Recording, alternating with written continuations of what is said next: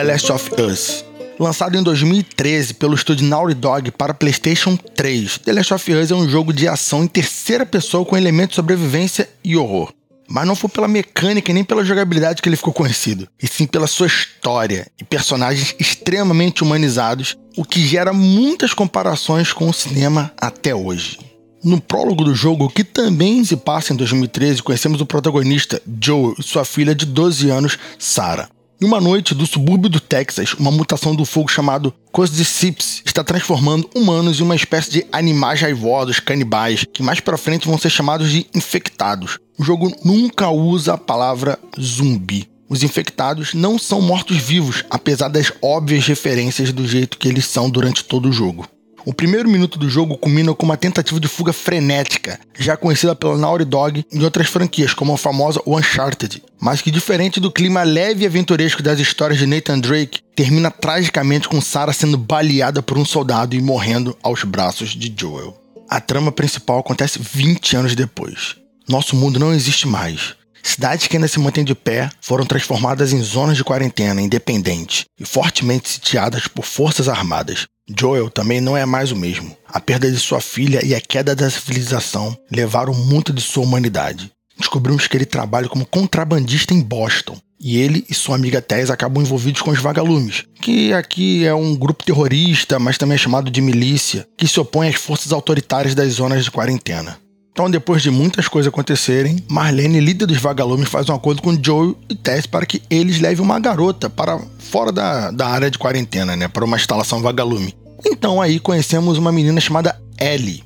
Não demora muito até Joel e Tess, assim como nós jogadores, descobrimos que Ellie é imune. É a única imune até hoje descoberta nesse mundo depois de 20 anos. Ela foi mordida semanas atrás e não se transformou em infectada. Os vagalumes acreditam que a sua imunidade é a chave para a cura dessa doença. Bom, controlamos Joel na travessia pelos Estados Unidos. O sistema de combate do jogo conta com uma arma de fogo e uma arma branca. Você pode optar pela furtividade, recomendado devido a vários momentos e recursos escassos. O jogo te dá uma ideia muito clara que os recursos nesse mundo são poucos e os recursos que você pode carregar não são muitos, então economize bastante. Se você preferiu o ataque direto, também é válido. Joe é um personagem muito forte e quando você joga com a Ellie em alguns momentos do jogo, você repara a nítida diferença dos jogos.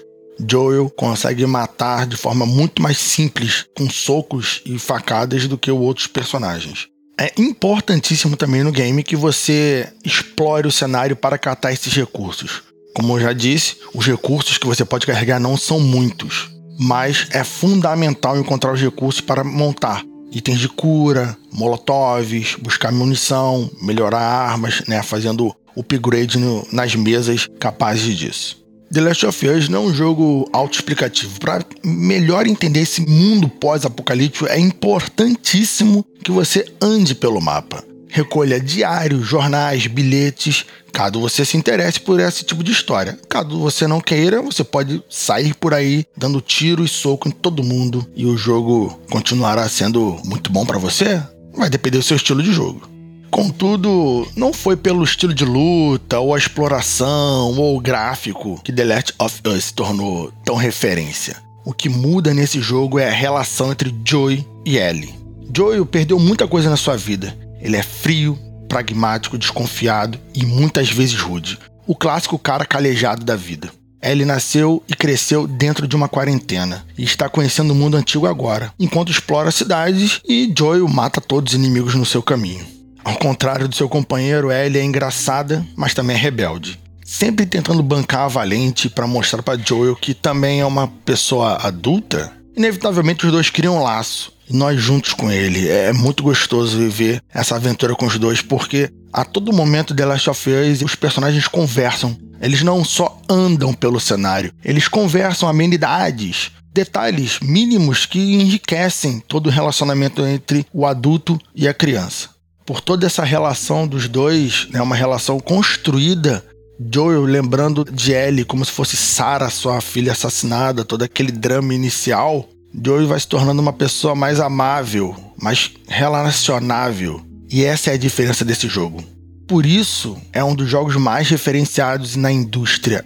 Já vimos esse tipo de história em cinema, em livros, mas em games, num jogo AAA, não é a coisa mais comum de se ver. Depois de cerca de 15 horas de jogo, encontramos os vagalumes em Salt Lake City, do outro lado do país, e recebemos a notícia de Marlene para desenvolver a vacina que vai curar toda a humanidade. Será preciso remover uma parte do cérebro de Ellie. Joel, em um ato ao mesmo tempo de egoísmo, mas um egoísmo justificável, mata todo mundo do prédio e foge com Ellie, ainda inconsciente, que foi encontrada na sala de cirurgia pouco antes dessa operação acontecer. E na última cena do game, Joel e Ellie têm uma conversa e Ellie pergunta o que aconteceu, por que ela está ali, por que ela foi embora. E Joel mente para a menina dizendo que ela não poderia ajudar e a cura não poderia ser produzida. E o jogo se encerra com essa cena. Essa cena é importantíssima para entender o encerramento do The Last of Us 2. Então é um jogo de ligação muito apurado com sua sequência. Mas antes do Last of Us 2, temos 2014, que é uma DLC, uma DLC de 3 horas mais ou menos, que vai contar ali a história de Ellie, de uma amiga dela, Riley. E é um jogo de flashback, basicamente, que você joga com a Ellie durante um momento que Joel está ferido, né? E ela tem que cuidar do Joel e ela vai para um shopping. E quando ela vai para esse shopping, ela tem flashback de quando ela conheceu essa. Ela tinha essa amiga Riley e essa amiga e ela foram num shopping. É a cena onde Ellie beija uma menina na DLC. Então a gente passa a saber que ela é lésbica. E onde ela é mordida junto com sua amiga. A amiga eventualmente morre e ela passa a descobrir que é imune à doença porque ela não tem os efeitos, né? Então, depois de sete anos de uma longa espera e adiamentos, The Last of Us Parte 2 é lançado. A Naughty Dog vai trabalhar nessa obra-prima para o final da geração, já para o PlayStation 4. Só lembrando que estamos num momento de pandemia e esse jogo traz ainda mais uma carga dramática nesse isolamento, nessa sociedade que nós vivemos hoje e que o jogo vive também podem ficar tranquilos, vamos falar rapidamente aqui sobre The Last of Us 2, mas não vamos dar spoiler, vai ser só um resuminho muito simples. Qual é o enredo básico aqui? A história se passa quatro anos depois dos acontecimentos em Salt Lake City. Né? Joe e Ellie já estão vivendo aqui numa cidade chamada Jackson, que fica no Wyoming vivendo relativamente seguros. Jackson é uma cidade murada, com uma comunidade muito vívida, muito tranquila. Eles fazem uns trabalhos de patrulha eles estão vivendo naquela sociedade ali muito bem. O irmão de Joel vive aqui também, o Tommy, então tá tudo bem entre eles. Tudo bem que nem tudo é perfeito, existe uma tensão que a gente vai descobrir ao longo do jogo. Tensão essa que a gente sabe um pouquinho dela logo no início, né? Tem um, uma lembrança logo no início do jogo, e isso deixa a gente já com um pé atrás sobre os acontecimentos futuros. Depois de acontecimentos fatídicos, os personagens vão ter que viajar até Seattle e fazer uma série de situações serem resolvidas. Se o primeiro jogo ele fala sobre relações, o amor, sobre humanidade, o segundo desenrola com uma perturbadora jornada, que é sobre consequências, ciclo de ódio, o preço que se paga pela obsessão, sobre o quanto ser obsessivo vai levar você para um local que talvez não exista retorno.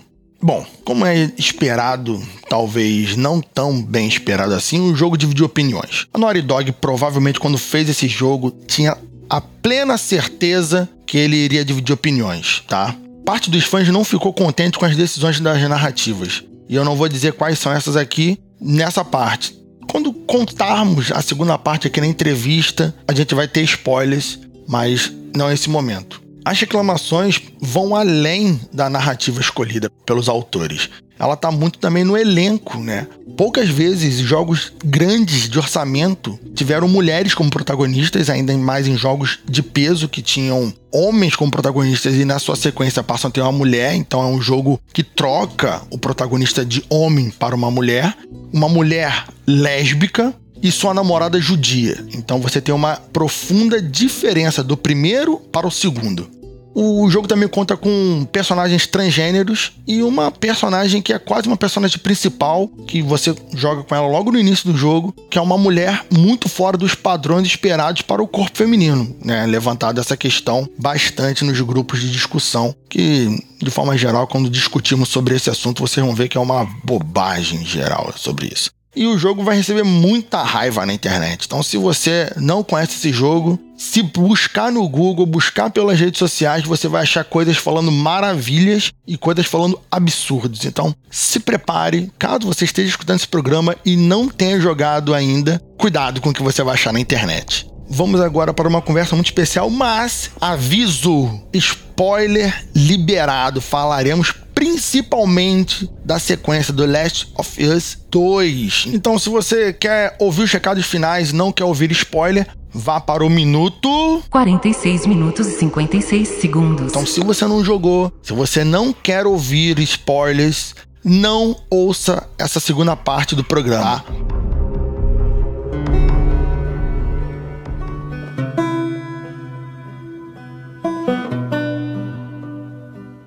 Aqui na segunda parte do programa. Sim, agora aquela parte da entrevista, a parte que eu chamo alguém querido aqui. Se no programa anterior de Warcraft nós chamamos a Ira, a queridíssima Ira, nesse aqui não podia deixar a peteca cair, né? Não podia chamar uma pessoa menos querida pelo público Estou aqui com a queridíssima Kel F. Luz, uma streamer queridíssima, me ajudou muito, nossa. Inclusive, conhecida da Ira, amiga da Ira, a Ira me indicou a Kel. Quando pensei em entrevistar alguém, dois nomes que eu pensei na hora.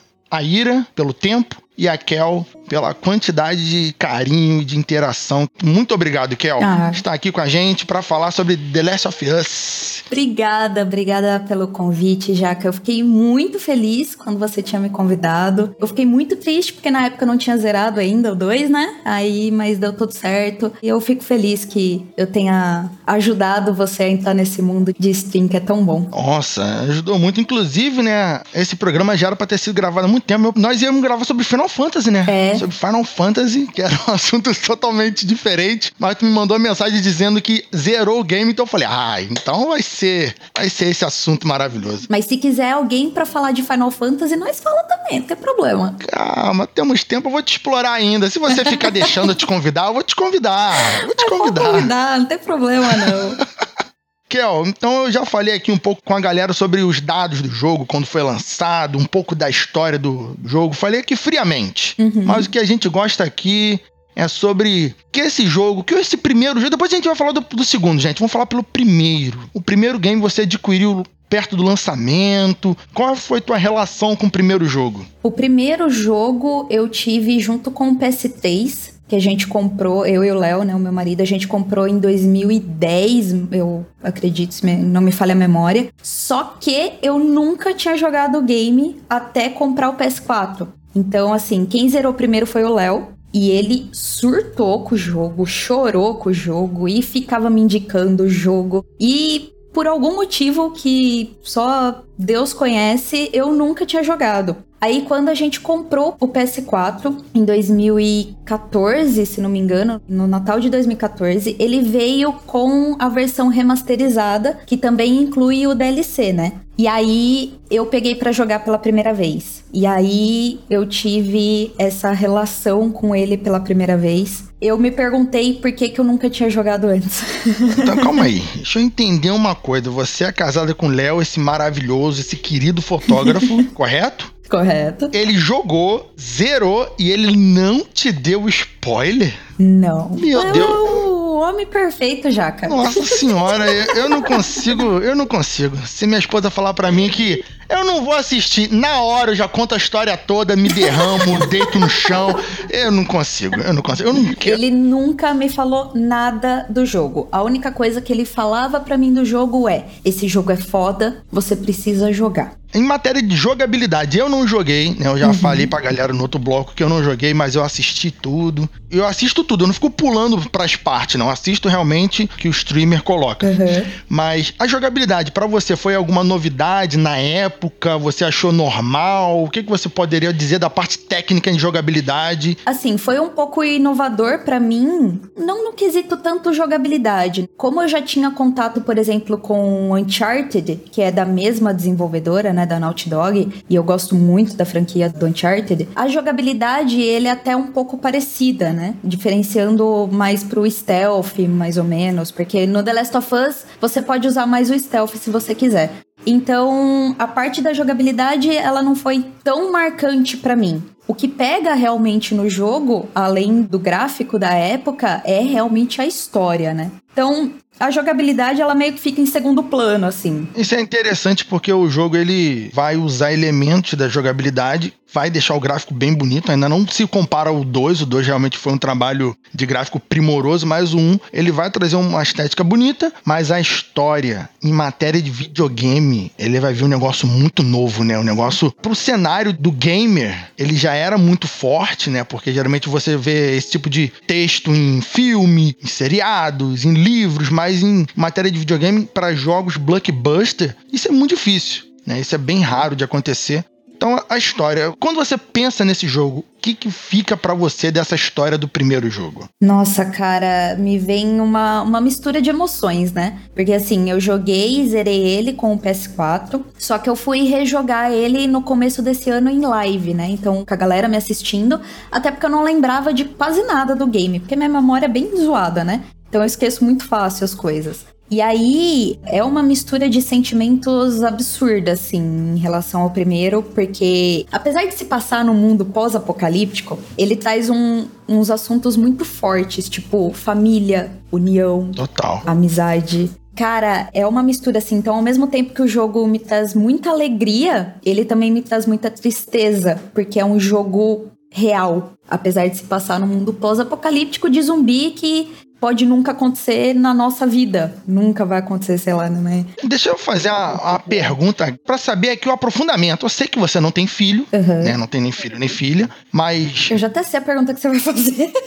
Para... Não, não, não, não, não. Você não sabe. Como era a sua relação com seu pai? Como era essa relação? Era uma boa relação, uma relação difícil? E nessa sua relação, bateu algum sentimento em relação à sua própria vida com o jogo, esse trato do Joel com a Ellie? Ou nada a ver? Ou viajei total aqui? Não, não, não, não foi uma relação boa, não. Eu acredito que pode até colocar, talvez num, num, primeiro momento que eu joguei eu não, não tenha relacionado, mas como ele traz muito essa questão, parando para pensar, pode ter um envolvimento sim. Até por isso que eu tenho um carinho muito grande pelo Joel, né? Uhum. Ele é um, um dos meus personagens favoritos né? Agora juntando com The Last of Us 2. Nossa, até arrepiou. É, então.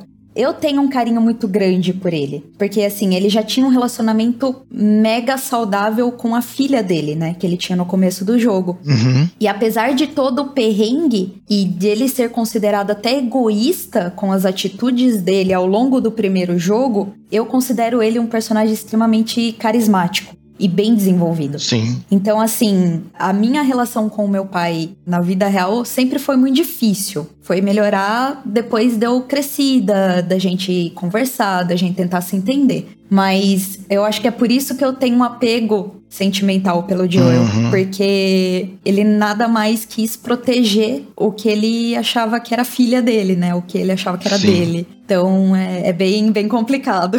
E aproveitando aqui para dizer que eu exponho os convidados e não falo nada, quem já me conhece aí sabe que meu relacionamento com meu pai é inexistente, né? Uhum. Inexistente. Esse inexistente me fez um exemplo de ser tudo ao contrário pro meu filho. Uhum. E quando eu vi o primeiro jogo, né? O Kalel, o meu menino Kalel, ele era só um bebê. Né? Ele, tinha, ele nasceu em 2014. Eu vi o jogo mais ou menos ele para 2014, 2015. Então minha esposa ou já estava grávida, eu não lembro exatamente se ela já estava grávida ou se ele já tinha nascido. Mas de qualquer forma, eu tive uma relação com esse jogo muito interessante.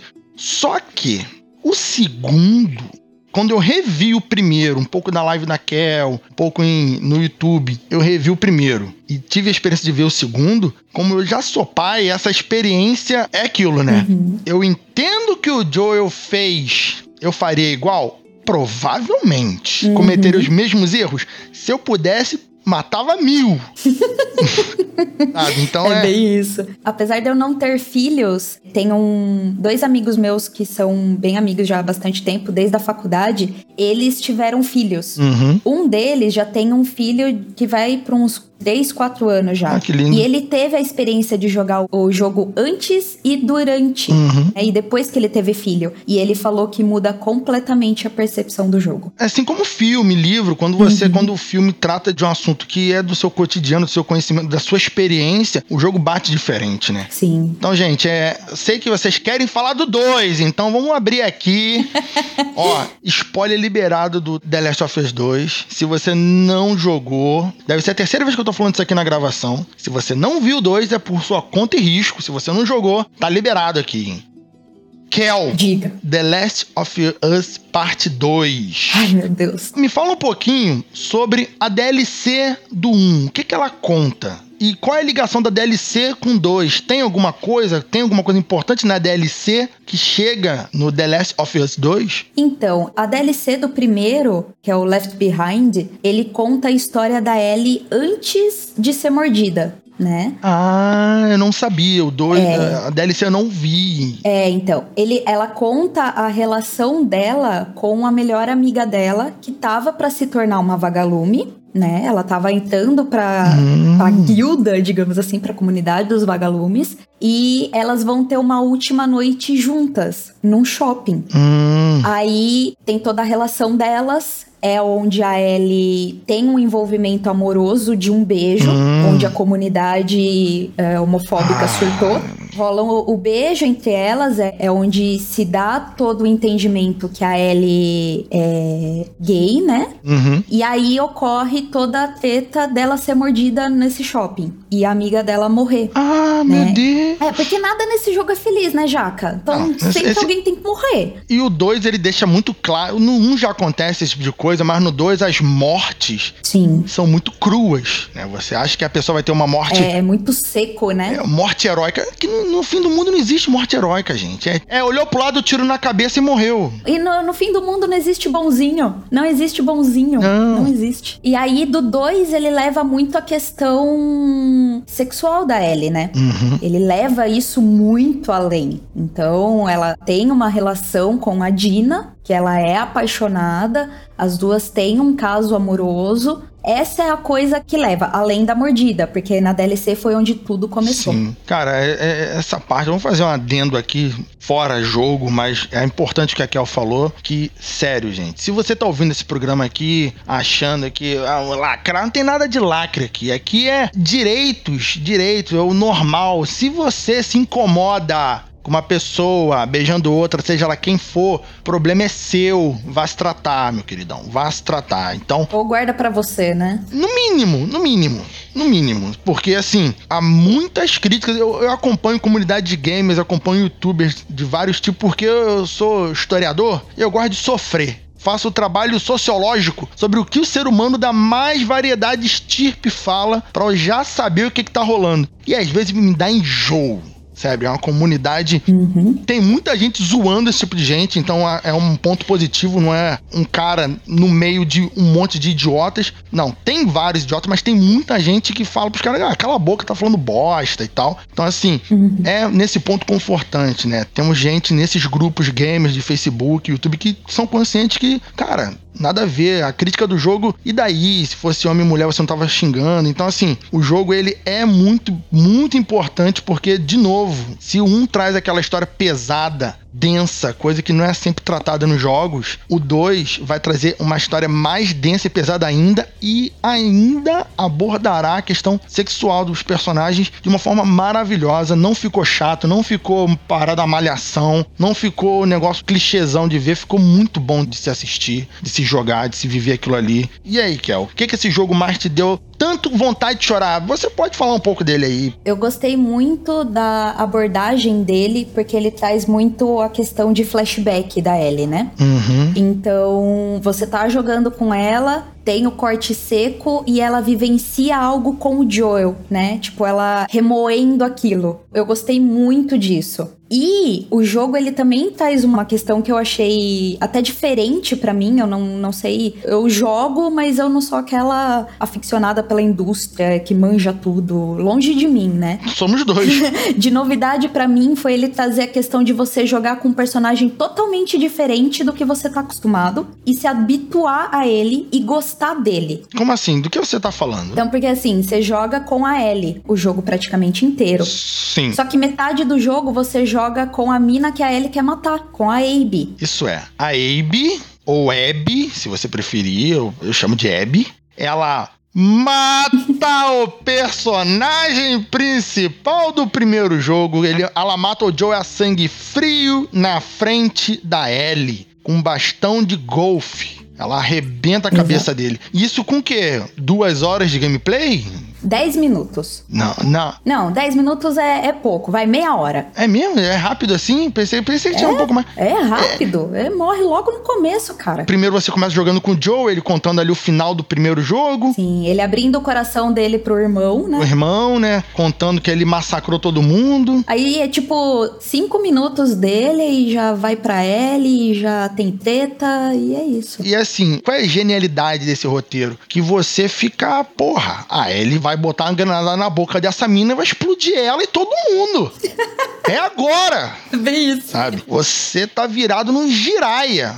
Mas tem muita gente que ficou surpresa. Pessoalmente, eu já manjava que o Joel, provavelmente que aquele grupo ali era alguma coisa desse passado do primeiro jogo. Né? Poderia ser um monte de coisa. Até porque tinha a teoria que ele ia morrer mesmo no segundo jogo. Mas uma das surpresas foi a velocidade que ele morreu.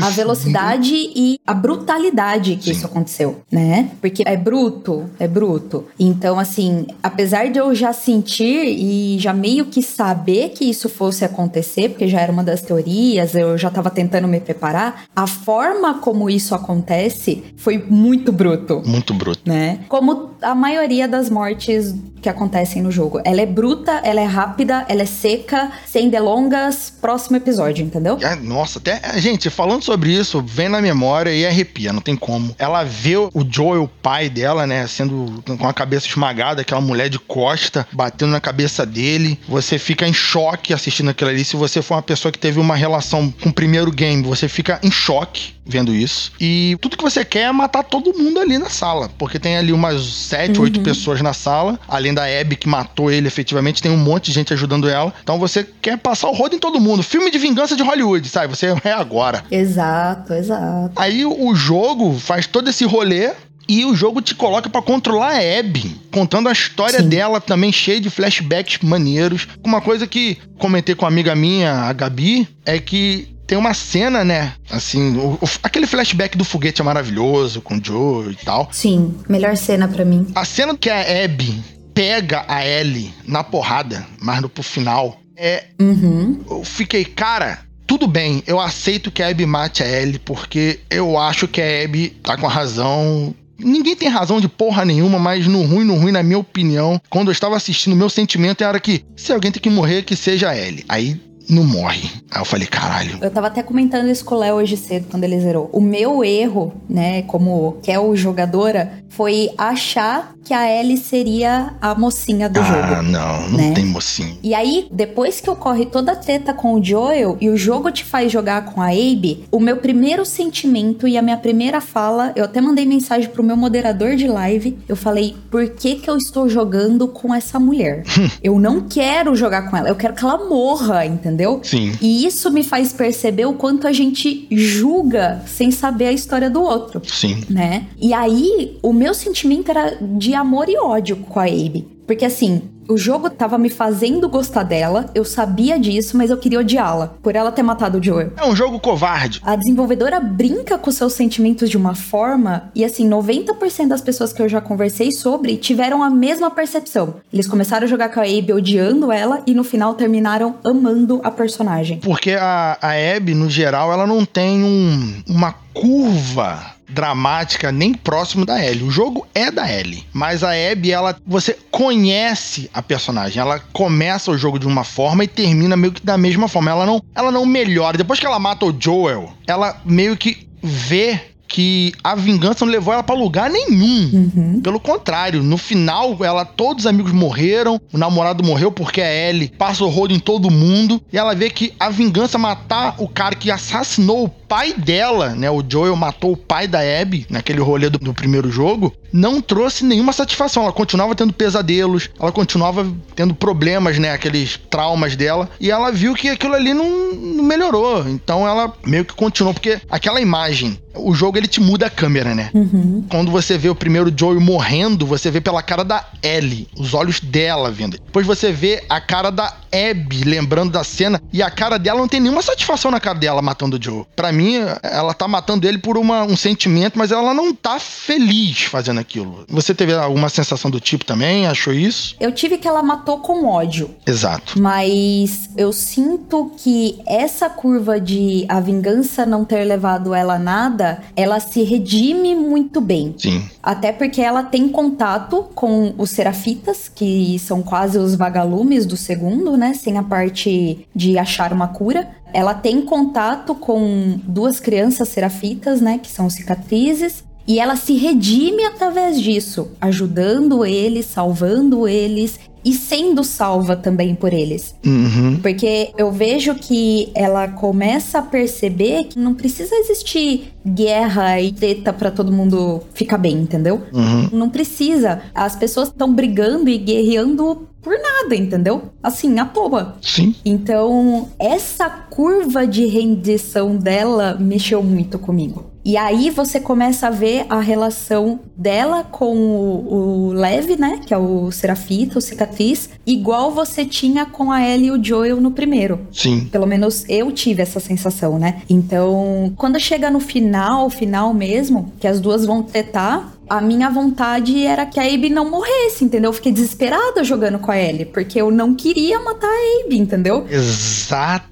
Exatamente. É, eu fiquei desesperada, Jaca. Comecei a chorar nesse momento e fui parar só quando eu zerei o jogo de fato. Nossa? Eu não parei cara. de chorar um minuto. Nossa, eu, eu tô de novo toda arrepiada aqui, tô de cócoras na cadeira enquanto eu gravo, porque quando a Ellie no final começa a, tu vê a Abby que é gigante de forte, um personagem fortíssimo, uma mulher literalmente fortíssima, ela muito musculosa, uma mulher linda, um rosto lindo, nossa senhora, apanhar de mulher bonita deve ser maravilhoso mesmo. É, puxa. Nossa, igual diz um, um moderador meu, tô só o Amoedo agora.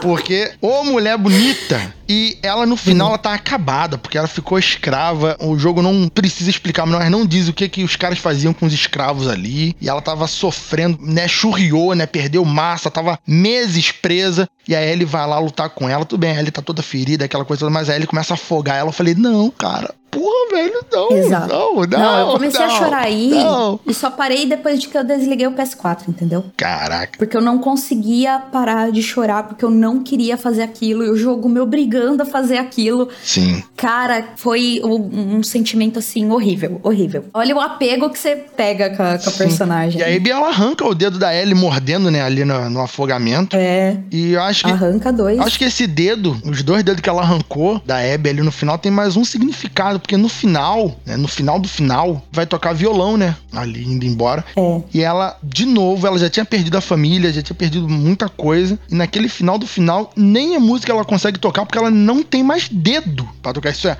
ela se aleijou mais ainda. E sabe o mais impressionante? Um amigo meu me mandou uma foto do final do primeiro da Ellie, quando ela vai perguntar pro Joel se o que ele tá falando é verdade, se ele não mentiu pra ela. Ela tá segurando exatamente aqueles dois dedos, Jaca. Caraca, nossa E senhora. durante todo o 2, ela tem a- o toque de pegar sempre naqueles dois dedos. Que isso? Nossa! Detalhes, detalhes que você descobre aqui no Detalhes. Jaca Freak ouvindo aqui o programa, rapaz.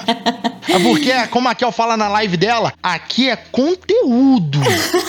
tem conteúdo. Né, Kel? Você fala isso da sua live, eu sei disso. Eu falo, eu falo. Que tem conteúdo. Você vai jogar o The Last of Us 2 na live? Você pretende? Eu pretendo jogar, até porque eu queria jogar ele logo que eu terminasse. Certo. Mas esse final de jogo mexeu muito comigo. É porrada, na, é Muito, porrada na assim. cara, violência. A Naughty É. Dog tinha que ser presa. presa. E assim, eu fiquei tão machucada com esse final que eu falei, eu vou dar um tempo. E aí eu comecei a jogar outro jogo pra dar uma espairecida. Sim. Mas eu pretendo jogar ele em live pra platinar. Hum. Então eu vou pegar ele pra fazer 100% no E PS4. também é bom que tu deixa passar essa onda que todo mundo fez um monte de coisa, podcast, né, Jacona? Mas Sim. deixar passar um pouco, porque muita gente, por exemplo, eu não vi quase nenhuma live de The Last of Us, porque eu não sei qual era a parte que a pessoa tava, e eu não tinha terminado de assistir no, no meu ritmo lá na- no YouTube, então não ia aproveitar a live, ia ficar, caraca, onde que eu tô nessa história? Então, depois de um tempo, a maioria da galera vai assistir a live pra curtir mais, né? E você vai jogar pra platinar, então tu vai rodar, vai conhecer o mapa de uma forma que provavelmente eu não vi ainda, então também é interessante que eu queira assistir um bocado, porque é, eu quero ver mais. Aquele cenário é muito grande, é lindíssimo. É, uma coisa que eles fizeram e ficou bem bacana no 2 é ampliar os cenários, né? Sim. As paisagens. Então o jogo tá absurdamente grande. Eu zerei ele com 35 horas e o Léo zerou com 40 horas. Nossa, rodaram bem. De tanta exploração. É, de tanta exploração. Teve gente que zerou com 25, mas aí não explorou nada, né? Não fez nada no jogo. Justamente no, no YouTube que eu vi, né? O rapaz zerou com acho que 21 ou 22. Então ele fez mesmo pra, pra postar no YouTube. Sim, Né, sim. Foi o, o David Jones. Ele fez mesmo pra zerar, ele andou bastante, ele explorou rápido, mas ele se adiantou. Então, Uhum. muita, tem muito mais coisa pra olhar nesse jogo. Tem, tem. E é mu- muita da história é contada nos documentos que você acha escondido, né? Sim. Então, é assim, é, é a história dos serafitas, é a história de gente que tá tentando sobreviver, é a história de gente que quer fugir de onde tá porque não aguenta mais a pressão. Então, assim, tem muita história no- nos documentos que a galera escreve e deixa. Uma coisa que eu acho maravilhosa, que já era usado muito na série Dragon Age, que eu sou muito fã, que é da mesma época, o Dragon Age 3 é da mesma época do The Last of Us 1, é que os personagens conversam e a conversa dos personagens é essencial pra você entender os personagens e as ações que eles tomam. Uhum. Enquanto você anda, no 1 você nu- praticamente nunca tá sozinho. Em alguns momentos está, mas é sempre o Joel com a Ellie. Uhum. Então, um conversa com o outro enquanto você tá jogando, eles vão conversando assuntos. E o dois é a Ellie com a Dina, a Ellie com aquele amigo dela, que eu esqueci o nome dele O agora. Jesse. O Jeff. Então, Jesse. raramente você está sozinho,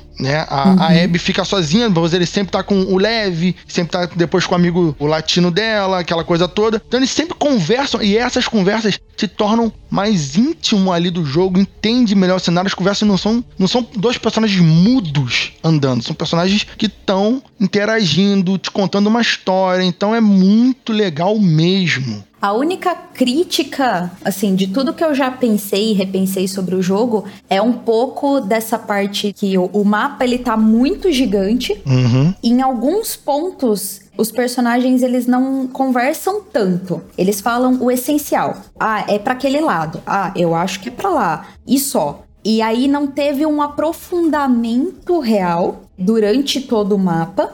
E isso me fez cansar um pouco em determinados pontos Uhum. né? Porque aí eu queria explorar todo o mapa e ficava aquele tempo de silêncio ou os personagens falando coisas triviais, assim. Entendi. Aí, em determinados pontos daquele mapa, acontece um bagulho foda. Tipo a Ellie fazendo uma serenata pra Dina, que é um, do- um dos primeiros mapas grandes que tem lá. Elas acham uma loja de CD antigo, CD, DVD e vinil antigo. Tem até um pôster do Pearl Jam lá. Eu achei sensacional. E a Ellie encontra um violão e faz uma serenata pra Dina. Tipo, isso eu achei foda, assim, absurdamente foda. Mas em outros pontos do mapa que eu tava só explorando, não tem tanta essa relação. E aí acaba ficando um pouco cansativo. Pra quem não tem tanto o feeling de explorar, acaba sendo mais chato ainda. E talvez pode até prejudicar a gameplay. Entendi. Mas fora isso, sem comentários. Como eu vi a galera jogando um pouco mais rápido, Uhum. me pareceu menos assim, porque eles não exploraram tanto. Então, pelo Pelo menos nessa parte eu acredito que eu não perdi muitas conversas paralelas extras, né? Mas Uhum. é um jogo sensacional. E aquilo, uma das coisas que eu vi essa comunidade tóxica reclamando é que o ódio deles tem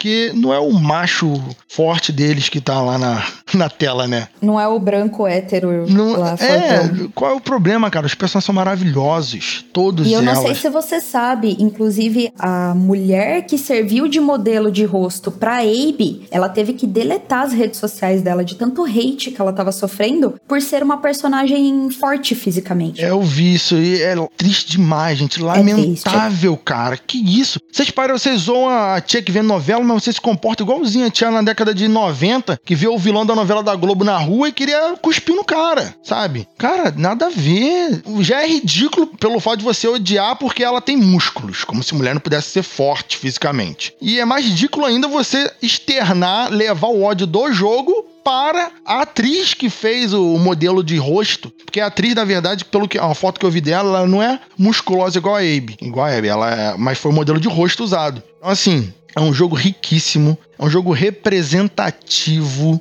tá? É um jogo que tem a sua representação, tem personagens masculinos, tem personagens femininos, tem personagem trans. Uhum. Achei isso uma surpresa. Eu fiquei de cara quando eu descobri isso, Jaca. Porque assim, né? Você vai jogando, aí tem as conversas paralelas, né? Aí você escuta um cara chamando o que era um menino na minha visão, Sim. ser chamado por um nome feminino. Aí eu fiquei, ué, que, que tá acontecendo aqui nesse jogo, cara? Exatamente. E aí eu fui conversar com um amigo meu que já tinha zerado. Aí eu falei, viu, esse personagem é, é gay? Aí ele falou, então, ele é trans. Aí eu fiquei, menino, que da hora, velho. Eu não tava esperando isso, entendeu? Não por causa dele ser trans, mas porque eu realmente não estava esperando ter um personagem trans dentro de um jogo, né? Então eu, eu fiquei assim, é tão raro essa representatividade, né? Que eu, eu fiquei chocada, eu fiquei, nossa, realmente podia ter muito mais disso, velho. Podia. Porque isso existe na nossa sociedade. Sim. Porque nenhum jogo existe. Por exemplo, eu gosto de repetir isso porque é, eu sou fã.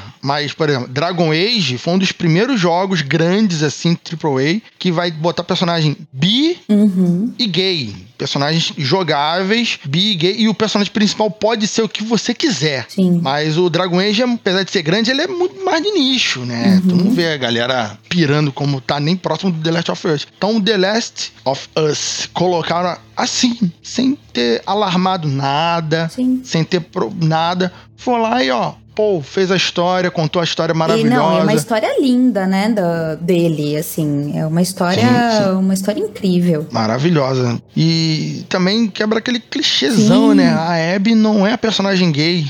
A Abby é a personagem hétero. E só porque ela é forte, eu vi, cara, essas comunidades gamers são fodas. Mas eu, eu gosto de ir porque eu, eu vejo o que estão falando lá. Nossa, como uma personagem desse tamanho é, é mulher. Eu, É, falei, "Ué, eu vi até um- uma imagem esses dias no Twitter que eu, eu falei, gente, eu não acredito que vocês pensam assim, 2020, sério que vocês pensam assim? Era a foto da Abe escrita assim, personagem de jogo é, feminista. Aí uma foto da Tifa É. Lockhart, pra quem não sabe, é a mina peituda do Final Fantasy VII. Eu vi isso. Escrito, personagem de jogo raiz, entendeu? Um negócio assim. Aí eu fiquei, Sim. gente, não, né? Vamos parar. Fora que não entende nada. Nunca jogou Final Fantasy na vida, não sabe nem uma fala da Tifa. Verdade. Fora, fora- ela se comporta muito princesinha, Tifa, né? No, no- Final Fantasy VII, né? Ela é. Assim, realmente. Fora que Final Fantasy é um pouco fora, porque é japonês. Japão é, é uma cultura diferente da ocidental. Uhum. Eu não gosto muito nem de julgar muito, porque eu acho o japonês um pessoal muito doido, tá? É um comentário pessoal, que não tem nada a ver com isso. Não perguntei, mas aqui o Japão, os Estados Unidos é um pessoal muito doido. O Brasil tá entrando no mesmo ritmo de, de doideira aí. Mas o The Last of Us é um jogo maravilhoso. Maravilhoso. Uma história digna de grandes filmes, de grandes livros, na mídia do videogame, que é um- uma coisa linda de se ver. Representatividade é tudo. Tenho certeza que o pessoal né, LGBTQ, todas as siglas, provavelmente se viram representados em algum momento no jogo. É interessante. Kel, assim, suas considerações finais sobre esse jogo maravilhoso. Cara, eu, eu ainda tô meio extasiada com o final, né? Eu abri a live hoje e comentei, ah, zerei o jogo. Aí um amigo meu que já tinha zerado falou, não chora, Kel. Aí já deu aquele nó na garganta, assim. e é um jogo incrível, vale muito a pena. Eu tô vendo muita gente criticando o jogo, mas ou é porque não jogou, ou é porque entendeu o jogo de forma errada, ou quer odiar por odiar, sabe? Entrou na ondinha de odiar por odiar. Sim. Porque é um jogo incrível, ele merece todas as menções. Eu espero muito que ele ganhe o Game of the Year desse ano. Pois é, eu tava, eu tava torcendo pro Cyberpunk, né? Porque eu sou meio, meio beat lá da produtora do The é Witch. Cyberpunk vai lançar, ele vai lançar em novembro, quando ele já não entra mais. Ele não concorre mais pra esse Ele ano. não concorre pra esse ano? Eles mudaram a data, então eles vão concorrer só pro ano que vem. Ah, então tá. Esse ano, dois fortes candidatos é o The Last of Us Part 2 e o Ghost of Tsushima. Aqui, aqui é conteúdo! É conteúdo da Kel aqui, entendeu? Aqui é conteúdo. Você acha conteúdo de qualidade, tá? É assim, vai ser o- os dois grandes, né? Porque tem vários outros. Tem Animal Crossing, que lançou da Nintendo, tem vários outros. Porra, se The Last of Us... Assim, não estou desmerecendo Animal Crossing, que é um jogo que tem todo um mercado, uma queridíssimo pelos fãs, a galera joga que joga animado. Mas, gente, assim, é outro tipo. Tinha, tinha que ter... O, o melhor jogo tinha que ter várias categorias. Assim como tem o Oscar, o melhor jogo é o completão. Não é só porque você jogou mil horas que é melhor. Então, assim, Até porque, quando tem um evento de jogo do ano, né? Que eles nomeiam Game of the Year, tem todas as outras categorias, né? Então tem trilha sonora, tem gameplay, tem melhor multiplayer, tem melhor jogo indie. Então, assim, olha... Cara, não vai faltar categoria pra galera participar, entendeu? Mas Game of the Year, jogo do ano, merece The Last of Us. Não, merece. Merece, merece muito. Estou torcendo aqui. E acho que não precisa nem da minha torcida. Acho que não precisa, porque. A não ser que o Tsushima seja um bagulho muito, muito absurdo, coisa que eu já vi uns, uns gameplay dele. Eu achei uma história bem normal de matança por aí. A não ser que seja muito surpreendido com a história. Mas eu acho que essa história do The Last of Us ela é demais. A história em si. Se o gameplay fosse cagado, ainda merecia, porque a história é fortíssima. A história de. Não é uma história de vingança, é uma história de culpa, uma história de, de mudança, de trajeto. É De incrível. rendição, de. É foda. Incrível, incrível. Então, Kel, muito obrigado pela sua presença. Eu que agradeço. Por gentileza, onde o pessoal que está nos escutando pode lhe achar, Kel, por favor. Cara, eu tô sempre na internet, mas pode principalmente me achar no Instagram, no Twitter e nas minhas lives na Twitch, de segunda a sexta a partir da uma da tarde e todo domingo a partir das quatro da tarde. Olha só, e o teu Twitch, o teu Instagram, tua live é tudo Kel F. Luz? É só isso mesmo? Tudo igual. Você é um gênio. Você é um gênio. Tudo igual. Porque tem gente que chega nos programas, pra cada rede social é um endereço Não. diferente. Assim não tem como achar a pessoa. É impressionante. É, não, não. Aqui a gente facilita, entendeu? Facilita pra ser encontrada. Orgulho. Eu tô aprendendo com você. Um dia eu chego. Então, gente, muito obrigado por ter nos ouvido aqui. E voltamos no finalzinho com os recadinhos e abraço. Tchau, tchau. Beijos.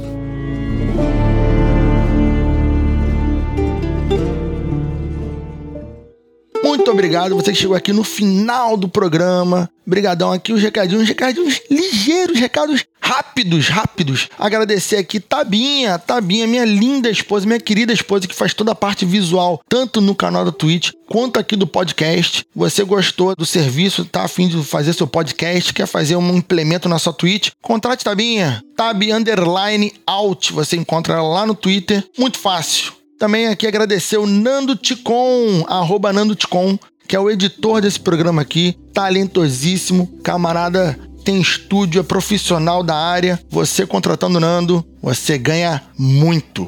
Ele faz milagre com meu áudio, acredite. O meu microfone não é lá essas coisas e fica muito bom. E sem esquecer, tem que agradecer a pessoa que fez esse meu roteiro que eu li agora há pouco. Eu fiz um outro ponto aqui para dar uma leve enxugada no roteiro, mas é um roteiro lindo, maravilhoso. Minha queridíssima Gabriele Costa, minha querida amiga Gabriele Costa, fez esse roteiro aqui, uma grande fã da franquia The Last of Us. Fez o roteiro aqui pra gente. Você pode encontrar ela no Twitter com a Gabs Costa. Então, fez esse roteiro brilhante. Eu não poderia fazer melhor de forma alguma. Então, muito obrigado, Gabi, pela força que você me deu aí quando eu lhe pedi. Obrigado mesmo. Então você chegou aqui no podcast pelo tema, não me conhece, nunca me viu no Mundo Freak, nunca, não sabe de onde eu vim. Além desse podcast aqui, eu tenho um podcast chamado Mundo Freak com meus amigos André e Ira e toda uma equipe maravilhosa lá. E você vai ouvir muito sobre capirotagem, ufologia, coisa do tipo. E você me acha também fazendo lives terças-feiras, quintas, sábados e domingos, entre 7 da noite e 7 e meia da noite, lá na Twitch. Faço lives de joguinhos diversos. Às terças-feiras jogo Dragon Age. Às quintas fazemos um bate-papo, um TBT, um assunto de série, filmes ou jogos antigos,